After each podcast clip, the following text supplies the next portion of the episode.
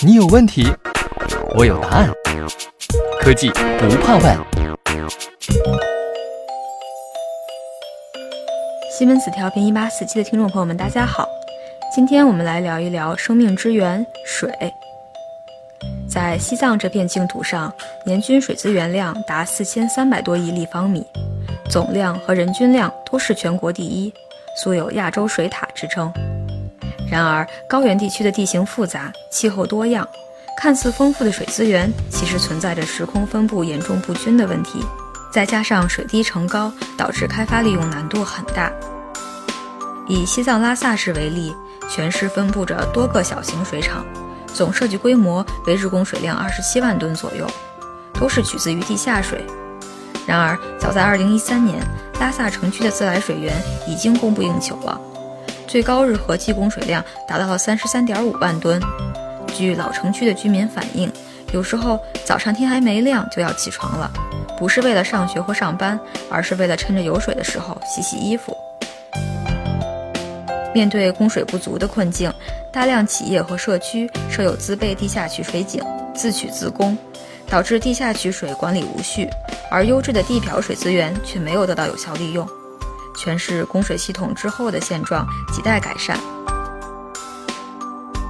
如今，在拉萨市城关区纳金乡嘎巴村，一座外形酷似国家体育场鸟巢的大型水厂拔地而起，它就是纳金水厂。项目自2016年开工建设，目前已经进入收尾阶段了。纳金水厂是拉萨环境立市的重点民生项目，建成后日供水量可达48万吨。是全球高原地区规模最大、具有标志意义的地表水厂，将为拉萨市及周边县区的近百万居民源源不断地提供西藏好水。这个规模，即使是放在平原地区的一线城市，也是相当大的项目了。其中也充分考虑了冬季最低水位的问题。西藏地区很多高山雪山终年不化，河流径流量随着季节变化，呈现出显著的丰枯特征。在冬季枯水期时，拉萨河的水位明显下降，部分流域甚至出现沙漠化现象。原有的小型水厂分散在各地，供水能力不足，因此当地很多工厂每到枯水期就难以正常生产了。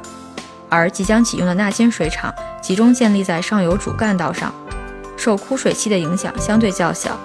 且设计规模可以确保在冬天最低水位的情况下仍然提供充足水源。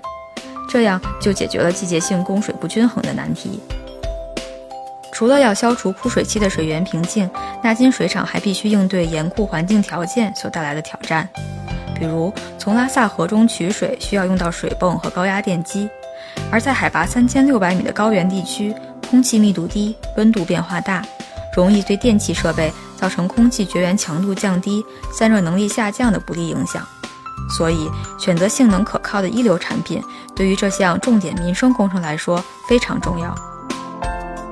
面对高原环境挑战，西门子提供了八台性能优势突出的高压异步电机，用于纳金水厂的取水泵。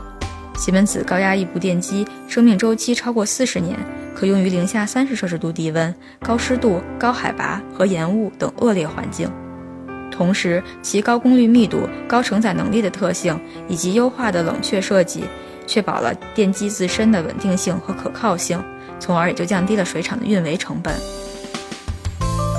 民生福祉、生态平衡、经济发展，纳金水厂的建设肩负着这些意义非凡的历史使命，也承载着人们对美好生活的现实愿景。在西门子高品质驱动产品的赋能下，纳金水厂将为拉萨这座日光城持续补给生命之源，让其焕发城市活力。这一期的节目就到这里了，感谢您的收听，我们下一期再见。